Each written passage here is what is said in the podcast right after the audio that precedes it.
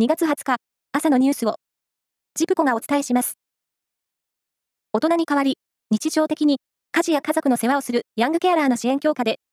外国籍で日本語が苦手な親の通訳を子供が担わなくてもいいように、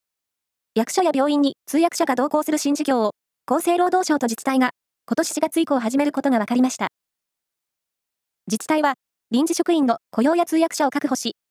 事業を実施する自治体には、国が費用を3分の2補助します。トルコ・シリア大地震は、今日で発生から2週間となり、トルコでは被災者支援が本格化し、来月には住宅の建設に着工します。トルコの被災地では、倒壊などを受けて緊急に撤去すべき建物が10万5千以上に上っていて、解体作業も進んでいます。一方、内戦下にあるシリア側の被害の全体像ははっきりせず、困難な状況が続いています。東京上野動物園のジャイアントパンダ、シャンシャンの中国への返還を前に、観覧最終日となった昨日、訪れた人たちが、最後のひとときをシャンシャンと過ごしました。来園者は、シャンシャンが竹を食べたり、立ち上がったりする姿に歓声を上げ、泣きながら立ち去る人もいたということです。スノーボードの世界選手権が、ジョージアで19日に開幕し、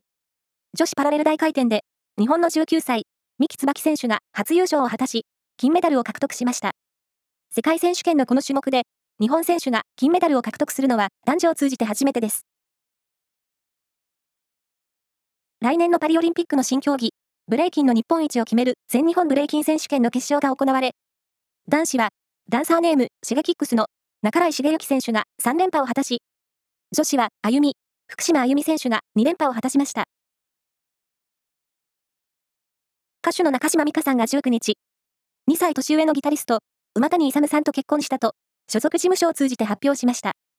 馬谷さんは、三浦大知さんや加藤ミリアさんのサポートギタリストも務めていた人物です。以上です。